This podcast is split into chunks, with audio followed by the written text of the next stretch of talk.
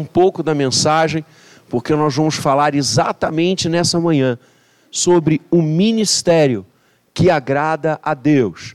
Abra sua Bíblia na primeira carta de Paulo aos Coríntios, capítulo 4, texto que estamos estudando. No domingo passado fomos e encerramos o capítulo 3, fomos até o verso 23, que é o último. Inauguramos hoje o capítulo 4. E nós vamos ler os versos 1 e 2. Bíblia aberta, já achou o texto? Quem achou diz amém. Quem não achou, vem aqui que eu quero orar com você e quero pedir a bênção do Senhor sobre a sua vida. Depois de tantos domingos, se você não encontrar ainda a primeira carta de Paulo aos Coríntios, alguma coisa está errada. Capítulo 4, você lê junto comigo? Verso 1 e 2. Assim, pois, importa que os homens nos considerem como ministros de Cristo e dispenseiros dos mistérios de Deus. Ora, além disso, o que se requer dos dispenseiros é que cada um deles seja encontrado fiel. Deus abençoe a leitura e a exposição de Sua palavra. Queridos irmãos, um líder presbiteriano do passado, um grande hebraísta, um homem que dedicou a sua vida a ensinar, professor dos nossos seminários. Eu estudei hebraico no seminário de Campinas. No livro dele, é um livro máter para o estudo de hebraico, do hebraico bíblico, o reverendo Guilherme Kerr, um importante líder da igreja presbiteriana, residiu durante algum tempo em Niterói. E ele conta que uma vez ele estava ali, esperando a barca chegar, que o levaria até Niterói, na Praça 15 aqui do Rio. E saiu uma multidão da barca que atracava, e é sempre assim: eles descem e quem está esperando sobe. E então passou por ele um amigo antigo de escola. Estudaram juntos durante alguns anos. E aquele homem agora era um vendedor, ele era um homem de comércio. E ele passou pelo reverendo Guilherme Kerr, se, con se conheceram, se encontraram, se abraçaram, e ele virou para o reverendo e disse: Mas o, o que você está fazendo da vida? Depois que nós é, deixamos os estudos, cada um de nós seguiu a sua carreira, o que você faz? E o reverendo Guilherme olhou para ele e disse: Eu sou ministro do Evangelho, eu sou pastor presbiteriano. E naquele tumulto da entrada na barca, e ele tinha que ir, o seu antigo colega parou, e quando ele estava se afastando, ele virou e disse: Guilherme, vamos conversar sobre isso, porque eu acho que é um bom negócio. Vamos conversar sobre isso, porque eu acho que é um bom negócio. Reverendo Kerr conta esse momento que ele viveu. E não foi muito diferente do que eu vivi quando meu primeiro filho, presbítero desta igreja hoje, pela graça do Senhor, estava para chegar. Eu tinha 22 anos, o Alan 21. Eu estava começando no meu pastorado, eu tinha um ano de pastor. E não tinha quase nada. Aliás, de termos humanos e financeiros, não tinha nada. Continuam tendo, graças a Deus. E eu falei com meu pai, então vivo, disse: Pai, eu não sei como é que eu vou fazer. Está chegando a hora do meu filho vir para nós. Eu não tenho nada, não tenho nem o berço. Não tenho dinheiro para comprar fralda, eu não tenho nada. E meu pai disse: Filho, eu vou dar um conselho a você que eu nunca gostaria de dar. Você terá que fazer um empréstimo. Você terá que fazer um empréstimo para pagar a maternidade, para comprar pelo menos alguns móveis para o menino não dormir no chão. E fomos até o Banco Itaú. Era o banco que meu pai tinha conta. E sentamos em frente à gerente do Itaú, não me lembro agora o nome dela, mas a sua fisionomia não me é esquecida. E sentamos, eu e meu pai, em frente a ela, E meu pai disse: Fulana, meu filho está aqui, narrou rapidamente para ela e ele precisa de um empréstimo. Eu nunca vou me esquecer da expressão do rosto daquela senhora. Ela olhou para mim e disse: Mas espera, é, você não é o pastor que o seu pai conta para mim da sua vida, da sua história? Você, você é o pastor. E eu disse: Sou. Ela disse: Ué, mas se você é pastor, quem tem que pedir empréstimo a você sou eu.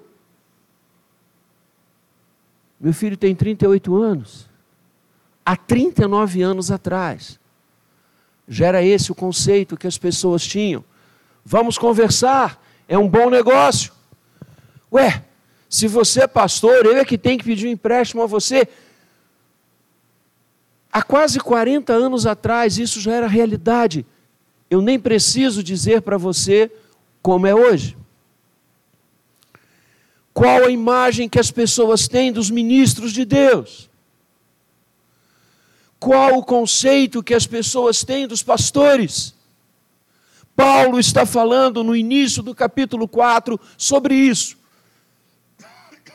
Ele estava falando de Apolo, de Pedro, dele mesmo, e dizendo que a igreja que estava em Corinto não devia fiar-se nesses homens, não devia se gloriar nesses homens, porque eles eram apenas homens, que a igreja deveria estar fiada e confiada única e exclusivamente e gloriando-se em Cristo, porque tudo é nosso e nós somos de Cristo. E aí então ele começa o capítulo 4 dizendo: Assim, pois. E é exatamente este elo com o capítulo 3, essas duas expressões. E Paulo vai falar sobre o ministério que agrada a Deus, o pastorado que agrada a Deus, a liderança que agrada a Deus. E a primeira coisa que ele levanta é que importa que os homens nos considerem como ministros de Cristo. O ministério que agrada a Deus é quando os ministros são servos. É a primeira coisa. O primeiro destaque está na palavra ministros. E é interessante que Paulo não usa o termo clássico do grego para falar de servo, para falar daquele que está a serviço, que é a expressão grega doulos. Ele usa a expressão hiperetes. Aliás, é a única vez que ele usa essa expressão aqui. Hiperetai.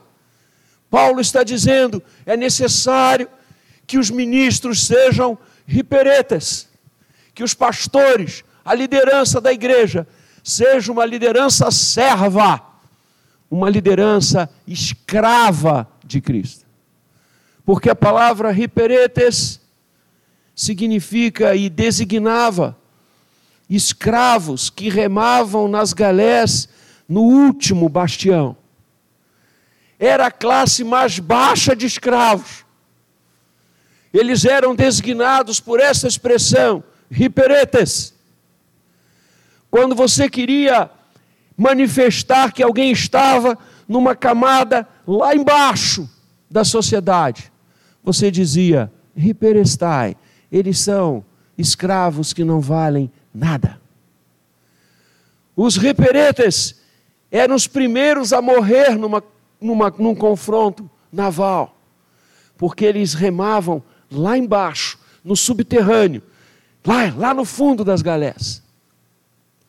É essa expressão que Paulo usa para falar de ministros que Deus se agrada. São escravos, escravos de Cristo, servos de Cristo. A palavra ministro significa isso servo.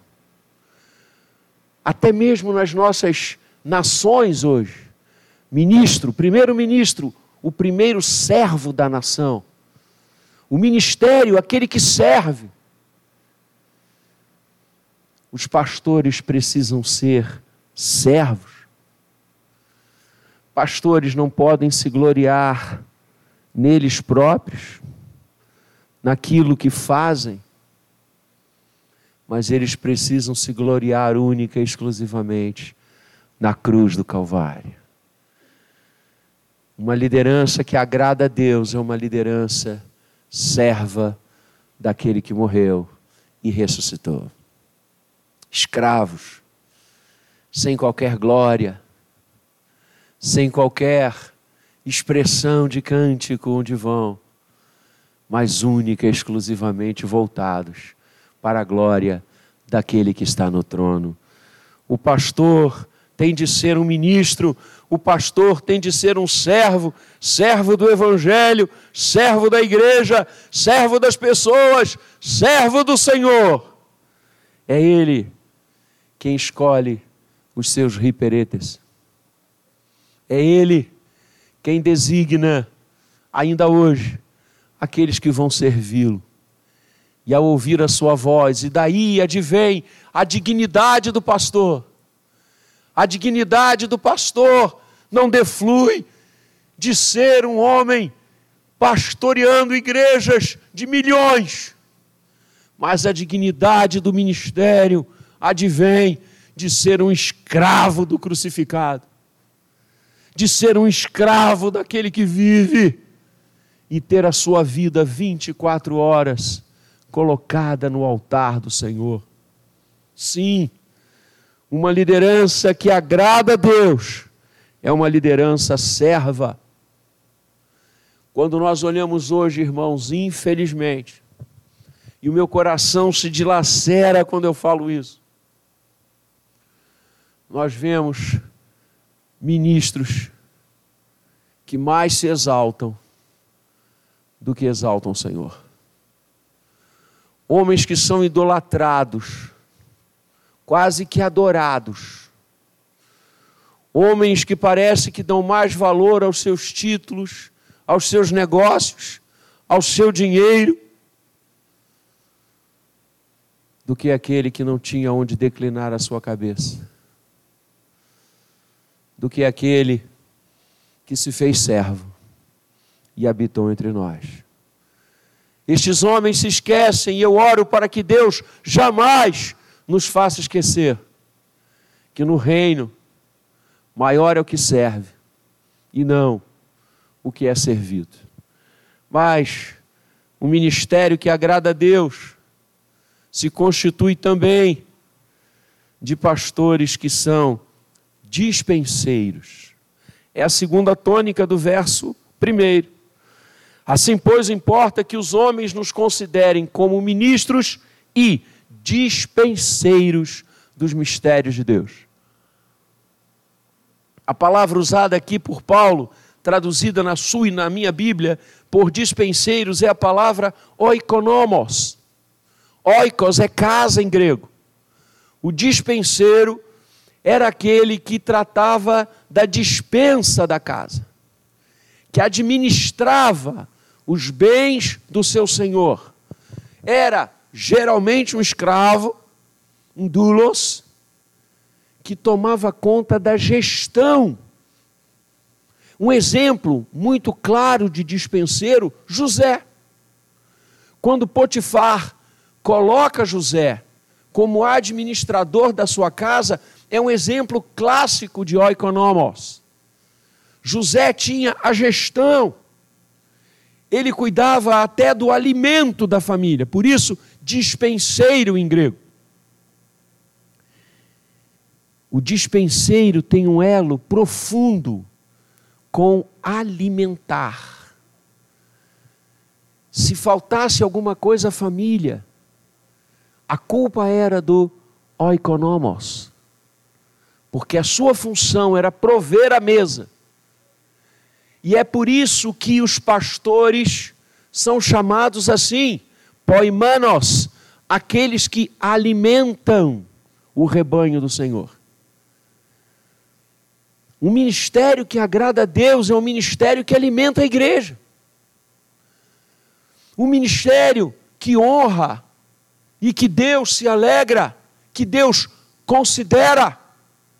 É um ministro que alimenta o rebanho e não tosa o rebanho. É um pastor, como descrito em Jeremias e em Ezequiel, que vive para cuidar das suas ovelhas, que vive para administrar os mistérios de Deus, a palavra de Deus, a revelação de Deus ao coração daqueles que o Senhor lhes confia. E é por isso que o profeta diz, o Senhor falando através dele: Dar-vos-ei pastores, falando a Israel, segundo o meu coração, que vos apacentem com unção e com sabedoria, que vos pastorei. A ideia de alimentar, dispenseiros, os ministros que agradam a Deus, são aqueles que alimentam o rebanho com a revelação do Senhor. O mistério agora revelado, as coisas de Deus colocadas à nossa disposição. E ele faz isso através da sua pregação, querigma, e do seu ensino de daquê. O ministro que agrada a Deus é uma aula viva, é uma aula ambulante. Ele está ensinando, alimentando, pastoreando o seu rebanho o tempo inteiro. Diferente de um professor que dá aula de X a Y, o pastor não. Ele está o tempo inteiro trazendo a revelação dos mistérios de Deus ao seu rebanho. Por isso, lindamente, a Constituição da Igreja Presbiteriana do Brasil, um dos títulos que ela outorga aos pastores, ministros da palavra escravos da palavra, no sentido de que nós estudamos e estudamos e estudamos para ensinar, para apontar, para educar, para discipular, para trazer o alimento à mesa do rebanho do Senhor. O ministério que honra a Deus é quando os ministros são dispenseiros. E finalmente, o ministério que honra a Deus é quando os ministros são fiéis. Quando os ministros são servos, quando os ministros são dispenseiros e quando os ministros são fiéis. Ora, além disso, o que se requer dos dispenseiros é que cada um deles seja encontrado fiel. A fidelidade que envolve a liderança da igreja é exigência básica, é requisito essencial. Interessante. A palavra não diz que o que se requer dos ministros seja a sua oratória. Por mais que seja muito bom ouvir quem tem o dom da oratória. Interessante que o que a palavra diz, que se requer dos ministros, não são os títulos que ele carrega. Por mais que seja muito importante termos pastores que se insiram na sociedade e que mostrem à sociedade como deve ser e logrem os espaços dentro da sociedade, mas não é isso. A palavra não diz que o que se requer dos dispenseiros é que eles sejam ricos para servirem de modelo de sucesso ao seu rebanho. Não. O que a palavra diz é que única e exclusivamente o número um o que Deus exige dos seus ministros, dos seus pastores, da sua liderança, é que eles sejam fiéis. Porque o ministro sem fidelidade jamais será um dispenseiro, um ministro sem fidelidade jamais será servo. É a exigência, insisto, número um, que sejam achados fiéis. Fiel é a palavra e digna de toda aceitação. Se alguém aspira ao episcopado, excelente obra aspira, seja fiel. fiel aquele que o chama. Temos de ser fiéis ao Senhor. Eu terminei de ler o Antigo Testamento na minha caminhada bíblica, estou em Lucas. E é interessante reprisar pelos tempos bíblicos do Antigo, da Antiga Aliança, como Deus anunciava e preconizava fidelidade. Quando o povo de Israel, quando a liderança de Israel se desviava, quando os reis maus faziam o que era mal perante o Senhor, o coração de Deus se rasgava.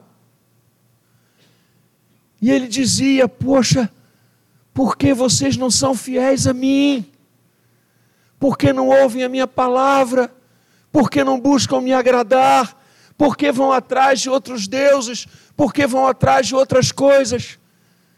E eu sinto, irmãos, que esse é o mesmo sentimento do Senhor hoje sobre a sua igreja, em nada dispare do Antigo Testamento. Eu vejo hoje ministros se encantarem com vozes de sereias, as sereias do dinheiro, as sereias do poder. Há pastores hoje mais insensados do que reis. A sereia do sexo. Quanta podridão no meio da liderança da igreja. Quantos adultérios, quantas relações ilícitas, quanta coisa podre a sereia da ilusão de que o Deus Mamon continua sendo soberano, que é o dinheiro, não é. E talvez aquele amigo do reverendo Guilherme Kerr estivesse profetizando, porque há muita gente hoje que abraça a liderança e o ministério pastoral atrás de dinheiro. E as pessoas não valem pelo que elas são, as pessoas valem pelos dízimos e pelas ofertas que dão. É mistério que a liderança da igreja seja encontrada fiel. Fiel àquele que chama, fiel ao seu rebanho. Eu amo um texto e cito esse texto toda hora Atos 20, quando Paulo se despede dos presbíteros de Éfeso lá em Mileto, ele diz: Atendei por vós e por todo o rebanho, sobre o qual o Espírito Santo vos constituiu bispos, para pastoreardes, alimentardes. Deus, a qual ele comprou com seu próprio sangue. A liderança precisa ser fiel à igreja. Fiel à igreja. Fidelidade ao rebanho do Senhor. Rebanho que é a coisa mais importante que há, a ponto dele entregar a sua vida por este rebanho. Não há nada mais precioso que a igreja. Não há nada mais bonito que a igreja. Não há nada mais relevante do que servir a igreja. Porque a igreja custou o sangue do Senhor. Fiel à igreja, fiel às pessoas. E agora eu penso na sociedade. O pastor tem que ter um bom testemunho em sua casa, dentro da igreja e fora da igreja. Eu estava ouvindo essa semana uma palestra e o preletor disse algo que mexeu comigo. Ele disse: um verdadeiro líder é aquele que faz as pessoas melhorarem com a sua presença. Isso é um líder. Os pastores precisam ser líderes desta sociedade doente, enferma, absolutamente como ovelhas sem pastor. Precisamos ser líderes desta sociedade. Precisamos ser fiéis, amá-los, entendê-los, ouvi-los. Como eu disse, eu estou lendo Lucas e é lindo. Tantas vezes Lucas se refere, eu estou no capítulo 11, que as pessoas chegavam até Jesus, iam até ele de todos os lugares, e o Senhor estava cansado, exaurido, mas ele parava para atendê-las, porque as amava. Temos amado as pessoas? Ou elas são inimigas? Temos cuidado das pessoas que estão sob a nossa liderança, aonde nós estivermos? No nosso trabalho, na nossa rua, somos gentis, somos líderes para elas, somos fiéis àquilo que elas esperam de nós. Que impacto eu tenho exercido na minha, no meu meio, aonde eu estou? O que se requer dos dispenseiros é que sejam achados fiéis. Eu me lembro quando ingressei no seminário, fiz 17 anos lá. E havia um moço do quarto ano, o quarto ano era o último, Campinas eram quatro anos. Ele hoje está nos Estados Unidos, há muitos anos ele pastoreia lá comunidades de brasileiros. Ele era de Minas. Ele era uma referência, ele era um líder. Fiel, crente, dedicado, dispenseiro, servo. E sempre que nós acabávamos de almoçar ou jantar, nós dávamos a volta teológica. É, é, era uma volta ao redor do seminário. Para ajudar na digestão, era volta teológica. Aí quando a gente queria conversar alguma coisa, nós chamávamos um colega de vamos dar uma volta teológica. Aí lá íamos nós. E era um barato. Uma galera, eram quase 200 alunos, dando volta ao redor do seminário, conversando. E eu me lembro que um dia eu disse a ele, Paulo, ele era, o nome dele é Paulo Elias. Eu disse, Paulo, eu tenho uma preocupação, Paulo. Ele disse, qual é? Ele era alto, forte. Eu era um menino, 17 anos. E eu disse, Paulo, eu, eu, eu cresci longe do meu pai. Eu não, desde os cinco anos, eu não sei onde meu pai está.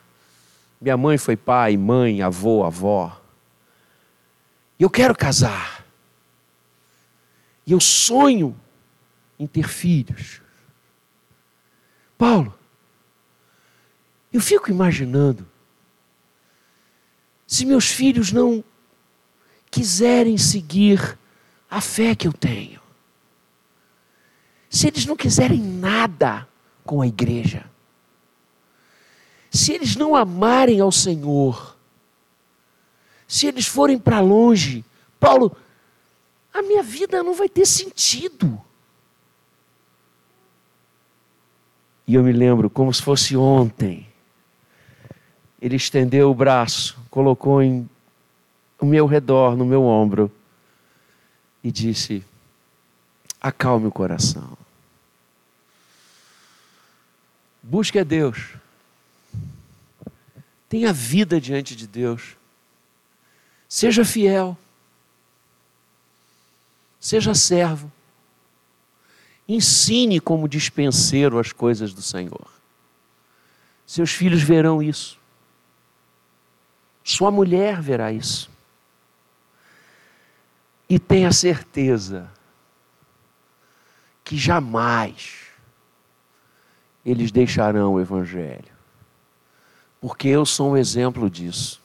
Ele disse: Se eu hoje estou aqui, no último ano de seminário, é porque meu pai foi um líder, e é um líder, Vladimir, lá em Minas, no interior de Minas. Um homem que mal sabe escrever o nome dele, mas um homem que, quando ora, os céus se abrem. Um homem servo, um homem que ensina as coisas de Deus, um homem fiel. Eu cresci vendo isso dentro da minha casa. Eu cresci abraçando e beijando esse homem, e eu estou aqui por causa dele. É isso que eu quero dizer a você nessa manhã, porque todos nós, não só os pastores ordenados, todos nós temos de ser servos daquele que morreu e ressuscitou. Todos nós temos de ser dispenseiros da sua revelação e ensinar e alimentar as pessoas com a palavra dele. Todos nós precisamos ser fiéis e daremos contas a ele disto. E então, aonde eu e você estivermos, onde eu e você formos servos, dispenseiros, administradores do reino e fiéis, as pessoas seguirão a Ele por causa da nossa vida. Que Deus o abençoe e que você, meu irmão, minha irmã, e eu sejamos ministros que agradem a Deus. Assim seja. Amém. Vamos celebrar a mesa do Senhor. Convido o conselho da igreja, convido o reverendo Gabriel para juntos celebrarmos esta hora na presença do Eterno, como dispenseiros dos seus mistérios, como fiéis àquele que nos amou.